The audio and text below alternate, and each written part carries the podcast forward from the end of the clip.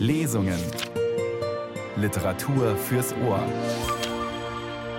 Ein Podcast von Bayern 2.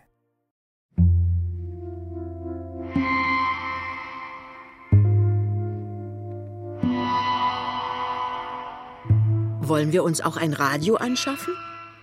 Ja, natürlich. Weißt du, ich bin da nicht so Mutterseelen allein, wenn du im Geschäft bist, aber erst später. Wir müssen uns so furchtbar viel anschaffen.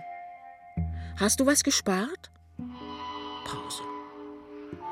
Ein bisschen, sagt er zögernd. Und du? Auch ein bisschen und ganz rasch, aber nur ein ganz, ganz klein bisschen. Sag du, sagt er. Nein, sag du zuerst, sagt sie. Ich, sagt er und bricht ab. Sag schon, bittet sie. Zwei Liebende wollen zusammenziehen und träumen von der Einrichtung der Wohnung. Das aber wird nicht so leicht, und das liegt an der Situation der Zeit. Sie steht im Zeichen einer tiefen Wirtschaftskrise. Hans Falladas Roman Kleiner Mann, was nun, begleitet uns in den kommenden zwei Wochen in der Lesung im Rahmen des ARD Radiofestivals. Herzlich willkommen, sagt Nils Beindker. Der Roman, 1932 als Vorabdruck in der renommierten Vossischen Zeitung und dann als Buchausgabe bei Rowohlt erschienen, gehört zu den bekanntesten Büchern von Hans Fallada. Kleiner Mann, was nun, wurde ein Bestseller, millionenfach verkauft, in zahlreiche Sprachen übersetzt und mehrfach verfilmt. Fallada wiederum, geboren 1893 als Rudolf Ditzen in Greifswald, verstorben 1947 in Berlin, kam mit der Veröffentlichung in den Kreis der bedeutendsten literarischen Chronisten der deutschen Gesellschaft in der Weimarer Republik und in den Jahren des Nationalsozialismus. Immer wieder widmete sich der Schriftsteller in seinem Werk den sogenannten kleinen Leuten, den Arbeitern und Angestellten in Deutschland. Als Inspiration für den Roman Kleiner Mann, was nun? diente ihm auch Siegfried Krakauers berühmte empirisch-soziologische Untersuchung Die Angestellten aus dem Jahr 1930. In der literarischen Erkundung der sozialen Welt entsteht das Bild einer Gesellschaft am Vorabend der nationalsozialistischen Diktatur, in einer beispiellosen wirtschaftlichen Krisenzeit in einer Produktion des Mitteldeutschen Rundfunks hat die Schauspielerin Jutta Hoffmann Hans Falladas Roman gelesen. Die Aufnahme fand an verschiedenen Orten statt, im Studio, ebenso vor Publikum im Fallada-Haus im mecklenburgischen Karwitz und im Brechzentrum Berlin. Kleiner Mann, was nun? Jutta Hoffmann liest Hans Fallada. Es ist fünf Minuten nach vier. Pinneberg hat es eben festgestellt. Er steht, ein nett aussehender, blonder junger Mann, vor dem Hause Rotenbaumstraße 24 und wartet. Es ist also fünf Minuten nach vier und auf dreiviertel vier ist Pinneberg mit Lämmchen verabredet. Pinneberg hat die Uhr wieder eingesteckt und sieht auf ein Schild, das am Eingang des Hauses Rotenbaumstraße 24 angemacht ist. Er liest Dr. Sesam, Frauenarzt, Sprechstunde neun bis zwölf und vier bis sechs. Eben. Und nun ist es doch wieder fünf Minuten nach vier.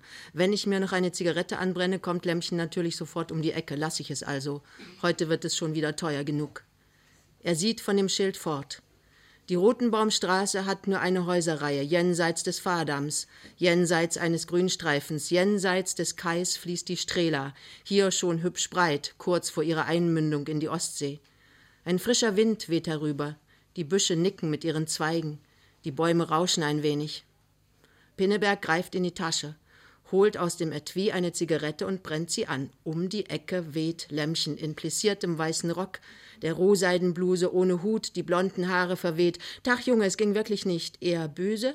Keine Spur, nur wir werden endlos sitzen müssen. Es sind mindestens dreißig Leute reingegangen, seit ich warte. Oh Gott, bin ich glücklich, dass ich dich mal wieder habe, Junge. Denk doch, beinahe vierzehn Tage. Ja, Lämmchen, antwortet er, ich bin auch nicht mehr brummig. Die Tür geht auf, und im halbdunklen Flur steht ein weißer Schemen vor ihnen, bellt die Krankenscheine. Lassen Sie einen doch erst mal rein, sagt Pinneberg und schiebt Lämmchen vor sich her. Übrigens sind wir privat, ich bin angemeldet, Pinneberg ist mein Name.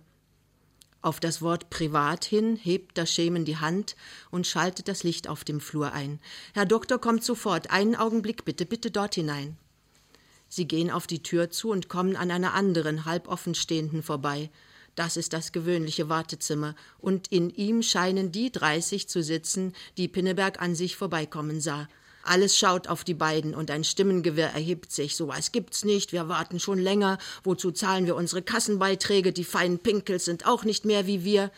Die Schwester tritt in die Tür. Seien Sie Mann bloß ruhig. Herr Doktor wird ja gestört. Was Sie denken, ist nicht. Das ist der Schwiegersohn von Herrn Doktor mit seiner Frau, nicht wahr? Pinneberg lächelt geschmeichelt. Lämmchen strebt der anderen Tür zu.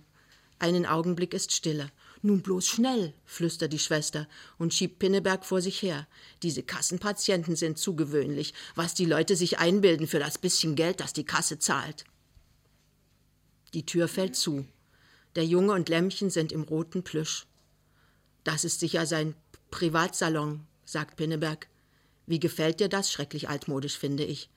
Mir war es grässlich, sagt Lämmchen. Wir sind doch sonst auch Kassenpatienten.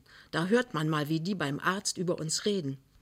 Warum regst du dich auf? fragt er. Das ist doch so. Mit uns kleinen Leuten machen sie, was sie wollen. Es regt mich aber auf.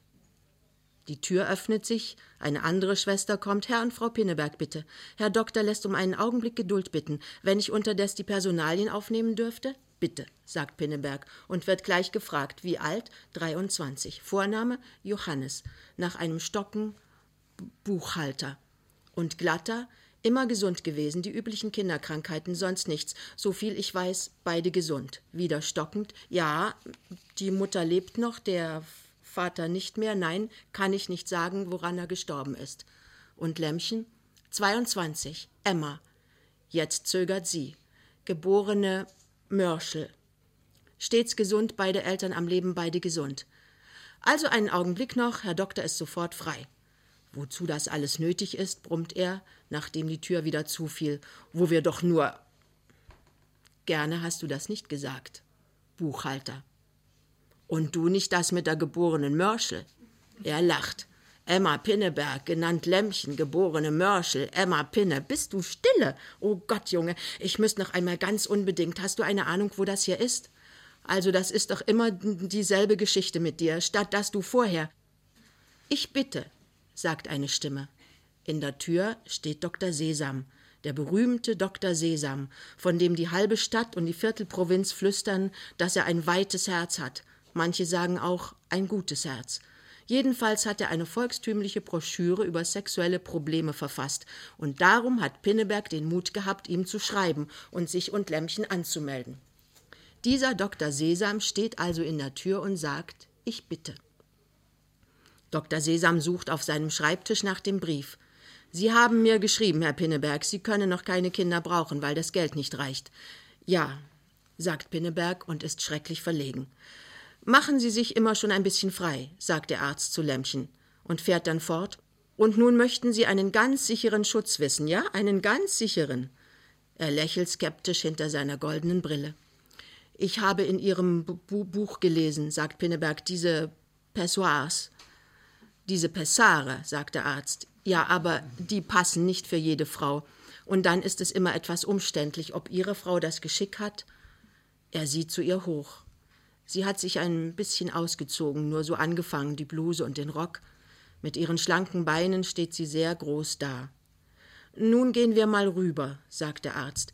Die Bluse hätten wir nun dazu nicht auszuziehen brauchen, kleine junge Frau. Lämmchen wird ganz rot. Jetzt lassen Sie sie schon liegen. Kommen Sie. Einen Augenblick, Herr Pinneberg. Die beiden gehen in das Nebenzimmer. Pinneberg sieht ihnen nach. Der ganze Dr. Sesam reicht der kleinen jungen Frau nicht bis an die Schulter. Pinneberg findet wieder, sie sieht herrlich aus. Das beste Mädchen von der Welt. Das einzige überhaupt. Er arbeitet in Ducherow und sie hier in Platz. Er sieht sie höchstens alle 14 Tage und so ist sein Entzücken immer frisch und sein Appetit über alles begreifen. Nebenan hört er den Arzt ab und zu halblaut etwas fragen, gegen einen Schalenrand klappert ein Instrument, das Geräusch kennt er vom Zahnarzt, es ist kein angenehmes Geräusch. Nun fährt er zusammen. Diese Stimme von Lämmchen kennt er noch nicht. Sie sagt ganz laut, fast schreiend, sehr hell Nein, nein, nein. Und noch einmal Nein. Und dann ganz leise, aber er hört es doch, oh Gott. Pinneberg macht drei Schritte gegen die Tür. Was ist das? Was kann das sein? Man hat schon gehört, dass solche Ärzte schreckliche Wüstlinge sind. Und nun spricht Dr. Sesam wieder. Nichts zu verstehen. Und nun klappert wieder das Instrument. Die im Wartezimmer reden. Denen wird die Zeit auch lang. Eure Sorgen möchte ich haben, eure Sorgen. Die beiden kommen wieder. Pinneberg wirft einen ängstlichen Blick auf Lämmchen. Sie hat so große Augen wie von einem Schreck erweitert. Sie ist blass, aber nun lächelt sie ihm zu, kümmerlich erst, und dann breitet sich das Lächeln voll aus über das ganze Gesicht und wird immer stärker und blüht auf. Der Arzt steht in der Ecke, er wäscht sich die Hände. Schräg schaut er hinüber zu Pinneberg. Dann sagt er eilig, ein bisschen spät, Herr Pinneberg, mit der Verhütung. Die Tür ist zu. Ich denke Anfang des zweiten Monats. Pinneberg ist ohne Atem. Das war wie ein Schlag. Dann sagt er hastig, Herr Doktor, das, das ist unmöglich. Wir haben so aufgepasst, ganz unmöglich ist, das sagt doch selbst Lämmchen. Junge, sagt sie, Junge. Es ist so, sagt der Arzt, Irrtum ausgeschlossen. Und glauben Sie mir, Herr Pinneberg, ein Kind ist für jede Ehe gut. Herr Doktor, sagt Pinneberg, und seine Lippe zittert, Herr Doktor, ich verdiene im Monat 180 Mark. Ich bitte Sie, Herr Doktor. Dr. Sesam sieht schrecklich müde aus. Was jetzt kommt, das kennt er. Das hört er an jedem Tag dreißig Mal. Nein, sagt er, nein. Bitten Sie mich gar nicht erst darum kommt überhaupt nicht in Frage. Sie sind beide gesund und ihr Einkommen ist gar nicht schlecht, gar nicht schlecht. Herr Doktor, sagt Pinneberg fieberhaft. Hinter ihm steht Lämmchen und streicht ihm über die Haare. Lass, Junge, lass. Es wird schon gehen. Aber es ist ganz unmöglich, bricht Pinneberg aus und wird still. Die Schwester ist hereingekommen. Herr Doktor werden am Apparat verlangt. Sie sehen, sagt der Arzt. Passen Sie auf, Sie freuen sich noch. Und wenn das Kind da ist, kommen Sie sofort zu mir, dann machen wir das mit der Verhütung. Also denn, Mut, junge Frau. Er schüttelt Lämmchen die Hand. Ich möchte gleich, sagt Pinneberg und zieht sein Portemonnaie. Ach ja, sagt der Arzt schon in der Tür und sieht die beiden noch einmal an, schätzend. Na, fünfzehn Mark, Schwester. Fünfzehn, sagt Pinneberg gedehnt und sieht die Tür an. Dr. Sesam ist schon fort. Er holt umständlich einen 20-Markschein hervor, schaut mit gerunzelter Stirn zu, wie die Quittung ausgeschrieben wird, und nimmt sie in Empfang. Seine Stirn hält sich etwas auf. Ich bekomme das von der Krankenkasse wieder, nicht wahr? Die Schwester sieht ihn an. Dann Lämmchen. Schwangerschaftsdiagnose, nicht wahr? Sie wartet gar nicht erst auf die Antwort. Nicht. Das ersetzen die Kassen nicht. Komm, Lämmchen, sagt er. Sie steigen langsam die Treppe hinunter. Auf einem Absatz bleibt Lämmchen stehen und nimmt seine Hand zwischen die ihren. Sei nicht so traurig, bitte nicht. Es wird schon gehen. Ja, ja, sagt er tief in Gedanken. Sie gehen ein Stück Rotenbaumstraße, dann biegen sie in die Mainzer Straße ein. Hier sind hohe Häuser und viele Menschen. Autos fahren in Rudeln, die Abendzeitungen sind schon da. Niemand achtet auf die beiden. Wohin gehen wir eigentlich? fragt er plötzlich. Ich muss noch mal nach Haus, sagt Lämmchen. Ich habe Mutter nichts gesagt, dass ich wegbleibe. Auch das noch, sagt er. Schimpf nicht, Junge, bitte. Aber ich will sehen, dass ich um halb neun noch mal runterkommen kann. Mit welchem Zug willst du fahren? Um halb zehn. Dann bringe ich dich zur Bahn. Und sonst nichts, sagt er. Sonst wieder mal nichts. Ein Leben ist das. Die Lütchenstraße ist eine richtige Arbeiterstraße. Immer wimmelt es von Kindern da. Man kann keinen richtigen Abschied nehmen. Nimm es nicht zu schwer, Junge, sagt sie und gibt ihm die Hand. Ich schaff es schon. Ja, ja, sagt er und versucht zu lächeln. Du bist Trumpfass, Lämmchen, und stichst alles. Um halb neun bin ich unten, bestimmt. Und keinen Kuss jetzt? Es geht wirklich nicht. Es wird gleich weitergetratscht. Tapfer, tapfer. Also gut, Lämmchen, sagt er. Nimm du es auch nicht so schwer. Irgendwie wird es ja werden. Natürlich, sagt sie. Ich verliere den Mut schon nicht. Tschüss derweil. Pinneberg sieht den hellen Beinen nach. Hunderttausendmal ist ihm Lämmchen schon diese gottverdammte Treppe hinauf entschwunden. Lämmchen, brüllt er, Lämmchen. Ja? fragt sie von oben und sieht über das Geländer. Einen Augenblick, ruft er. Er stürmt die Treppe hinauf, er steht atemlos vor ihr, er fasst sie bei den Schultern. Lämmchen, sagt er und keucht vor Aufregung und Atemnot. Emma Mörschel, wie wär's, wenn wir uns heiraten würden? Lämmchen Mörschel sagte nichts. Sie machte sich von Pinneberg los und setzte sich sachte auf eine Treppenstufe. Plötzlich waren ihre Beine weg. Nun saß sie da und sah zu ihrem Jungen hoch. O Gott, sagte sie, Junge, wenn du das tätest. Ihre Augen wurden ganz hell. Es waren dunkelblaue Augen mit einer Schattierung ins Grünliche. Jetzt strömten sie geradezu über von strahlendem Licht, wie wenn alle Weihnachtsbäume ihres Lebens auf einmal in ihr brennten, dachte Pinneberg und wurde ganz verlegen vor Rührung. Also geht in Ordnung, Lämmchen, sagte er. Machen wir. Und möglichst bald, was? Junge, Du brauchst es aber nicht. Ich komme auch so zurecht. Nur da hast du recht, besser ist es schon, wenn der Murkel einen Vater hat. Der Murkel? sagte Johannes Pinneberg. Richtig, der Murkel. Er war einen Augenblick still. Er kämpfte mit sich ob er Lämmchen nicht sagen sollte, dass er bei seinem Heiratsantrag gar nicht an diesen Murkel gedacht hatte, sondern nur daran, dass es sehr gemein war, an diesem Sommerabend drei Stunden auf sein Mädchen in der Straße zu warten. Aber er sagte es nicht. Stattdessen bat er Steh doch auf, Lämmchen, die Treppe ist sicher ganz dreckig, dein guter weißer Rock. Lass den Rock, lass ihn sausen. Was kümmern uns alle Röcke von der Welt? Bin ich glücklich. Hannes, Junge. Nun war sie wirklich auf ihren Beinen und fiel ihm wieder um den Hals, bis Pinneberg sich frei machte und sagte Aber das können wir doch sicher oben auch, als Brautpaar. Gehen wir rauf. Lämmchen fragte bedenklich Gleich willst du mit? Ist es nicht besser, ich bereite Vater und Mutter vor, wo sie doch gar nichts von dir wissen? Was doch sein muss, tut man am besten gleich, erklärte Pinneberg und wollte noch immer nicht auf die Straße. Übrigens werden Sie sich doch bestimmt freuen. Na ja, meinte Lämmchen nachdenklich. Mutter sehr, Vater, weißt du, da darfst du dich nicht dran stoßen, Vater flachst gerne, der meint das nicht so. Ich werd's schon richtig verstehen, sagte Pinneberg. Lämmchen schloss die Tür auf. Ein kleiner Vorplatz. Hinter einer angelehnten Tür klang eine Stimme. Emma, komm gleich mal her. Einen Augenblick, Mutter, rief Emma Mörschel. Ich zieh nur meine Schuh aus. Sie nahm Pinneberg bei der Hand und führte ihn auf Zehenspitzen in ein kleines Hofzimmer, wo zwei Betten standen. Leg deine Sachen dahin, ja? Das ist mein Bett, da schlaf ich drin. Im anderen Bett schläft Mutter, Vater und Karl schlafen drüben in der Kammer. Nun komm, halt dein Haar. Sie fuhr ihm schnell mit dem Kamm durch die Wirrnis. Beiden klopfte das Herz. Sie nahm ihn bei der Hand. Sie gingen über den Vorplatz. Sie stießen die Tür zur Küche auf. Am Herd stand mit rundem, krummem Rücken eine Frau und briet etwas in einer Pfanne. Pinneberg sah ein braunes Kleid und eine große blaue Schürze. Die Frau sah nicht hoch. Lauf schnell mal in den Keller, Emma, und hol Presskohlen. Ich kann das dem Karl hundertmal sagen. Mutter, sagte Emma, das ist mein Freund, Johannes Pinneberg aus Ducherow. Wir wollen uns heiraten. Die Frau am Herd sah hoch. Es war ein braunes Gesicht mit einem starken Mund, einem scharfen, gefährlichen Mund, ein Gesicht mit sehr hellen, scharfen Augen und mit zehntausend Falten, eine alte Arbeiterfrau. Die Frau sah Pinneberg an. Einen Augenblick, scharf, böse.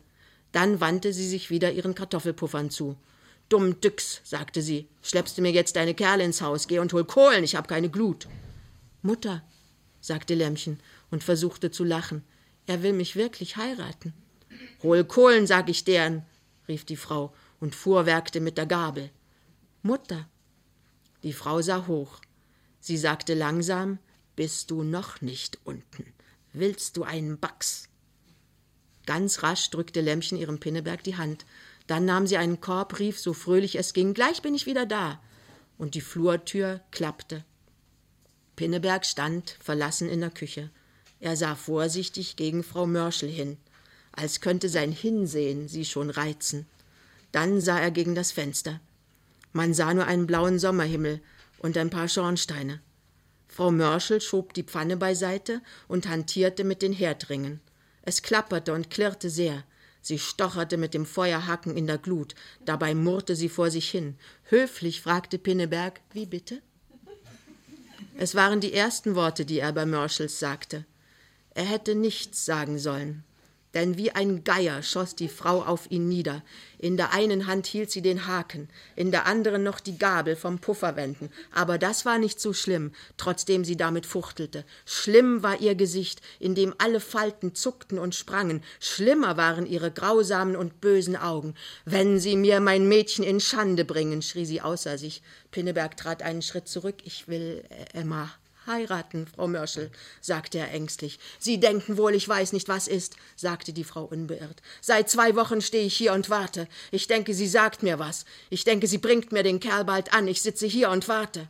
Sie holt Atem. Das ist ein gutes Mädchen, sie. Mann, sie. Meine Emma, das ist kein Dreck für sie. Die ist immer fröhlich gewesen. Die hat mir nie ein böses Wort gegeben. Wollen Sie sie in Schande bringen? Nein, nein, flüstert Pinneberg angstvoll. Doch, doch, schreit Frau Mörschel. Doch, doch. Zwei Wochen stehe ich hier und warte, dass sie ihre Binden zum Waschen bringt. Nichts. Wie haben Sie das gemacht, Sie? Pinneberg kann es nicht sagen. Wir sind junge Leute, sagt er sanft. Ach Sie, sagt sie noch böse, dass Sie mein Mädchen dazu gekriegt haben. Plötzlich grollt sie wieder. Schweine seid ihr Männer. Alles Schweine. Pfui.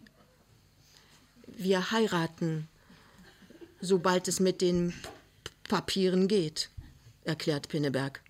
Frau Mörschel steht wieder am Herd. Das Fett brutzelt. Sie fragt, was sind Sie denn? Können Sie denn überhaupt heiraten? Ich bin Buchhalter in einem Getreidegeschäft. Also Angestellter. Ja. Arbeiter wäre mir lieber. Was verdienen Sie denn? 180 Mark. Mit Abzügen? Nein, die gehen noch ab. Das ist gut, sagt die Frau. Das ist nicht so viel. Mein Mädchen soll einfach bleiben. Und plötzlich wieder ganz böse. Denken Sie nicht, dass sie was mitbekommt. Wir sind Proletarier, bei uns gibt's das nicht. Nur das bisschen Wäsche, das sie sich selbst gekauft hat. Das ist alles nicht nötig sagt Pinneberg. Plötzlich ist die Frau wieder böse. Sie haben doch auch nichts. Sie sehen doch auch nicht nach Sparen aus. Wenn man mit solchem Anzug rumläuft, bleibt nichts übrig. Pinneberg braucht nicht zu gestehen, dass sie ziemlich das Richtige getroffen hat. Denn Lämmchen kommt mit den Kohlen. Sie ist bester Stimmung. Hat sie dich aufgefressen, armer Junge? fragt sie. Mutter ist ein richtiger Teekessel, der kocht immer gleich über. Sei nicht frech, Ütz, schilt die Alte sonst kriegst du doch noch deinen Bax. Geht in die Schlafstube und schleckt euch ab. Ich will mit Vater zuerst allein reden. Na also, sagt Lämmchen. Hast du meinen Bräutigam auch schon gefragt, ob er Kartoffelpuffer mag? Heute ist unser Verlobungstag. Weg mit euch, sagt Frau Mörschel. Und dass ihr mir nicht die Tür abschließt. Ich sehe ein paar Mal nach, dass ihr keine Dummheiten macht. Sie sitzen sich an dem kleinen Tisch auf den weißen Stühlen gegenüber. Mutter ist eine einfache Arbeiterin, sagt Lämmchen, die ist so derb. Die denkt sich nichts dabei. Oh, die denkt sich schon was dabei, sagt Pinneberg und grinst. Deine Mutter weiß Bescheid. Verstehst du? Was uns der Doktor heute gesagt hat. Natürlich weiß sie das. Mutter weiß immer alles. Ich glaube, du hast ihr gut gefallen. Na hör mal, so sah es aber nicht aus. Mutter ist so. Mutter muss immer schimpfen. Ich höre schon gar nichts mehr. Einen Augenblick ist Stille. Beide sitzen sich brav gegenüber. Die Hände liegen auf dem Tischchen. Es klopft mit sehr hartem Knöchel gegen die Tür. Rüberkommen, Vater ist da. Gleich, sagt Lämmchen und löst sich aus seinem Arm. Schnell uns ein bisschen zurechtmachen, Vater flachst ewig. Wie ist er denn, dein Vater? Gott, du wirst ja gleich sehen. Ist ja auch egal. Du heiratest mich, mich, mich, ohne Vater und Mutter aber mit dem Murkel. Mit dem Murkel, ja.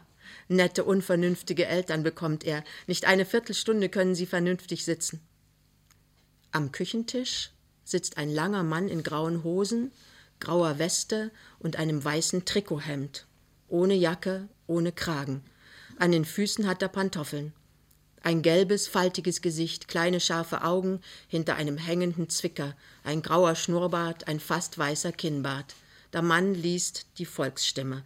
Aber nun, da Pinneberg und Emma hereinkommen, lässt er das Blatt sinken und betrachtet den jungen Mann. Sie sind also der Jüngling, der meine Tochter heiraten will. Sehr erfreut. Setzen Sie sich hin. Übrigens werden Sie es sich noch überlegen. Was? fragt Pinneberg.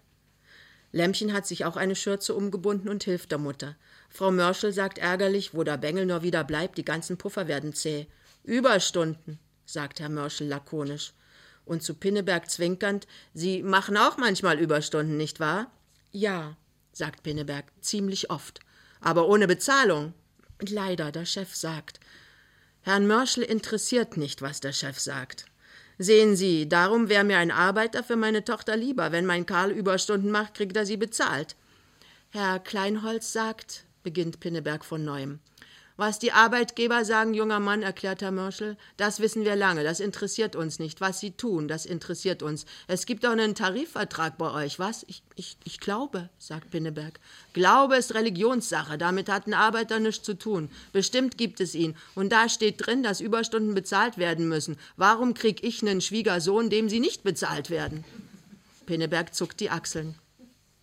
Weil ihr nicht organisiert seid, ihr Angestellten erklärt ihm den Fall Herr Mörschel, weil kein Zusammenhang ist bei euch, keine Solidarität. Darum machen sie mit euch, was sie wollen. Ich bin organisiert, sagt Pinneberg mürrisch. Ich bin in der Gewerkschaft. Emma, Mutter, unser junger Mann ist in der Gewerkschaft. Wer hätte das gedacht, so Schnieke und Gewerkschaft?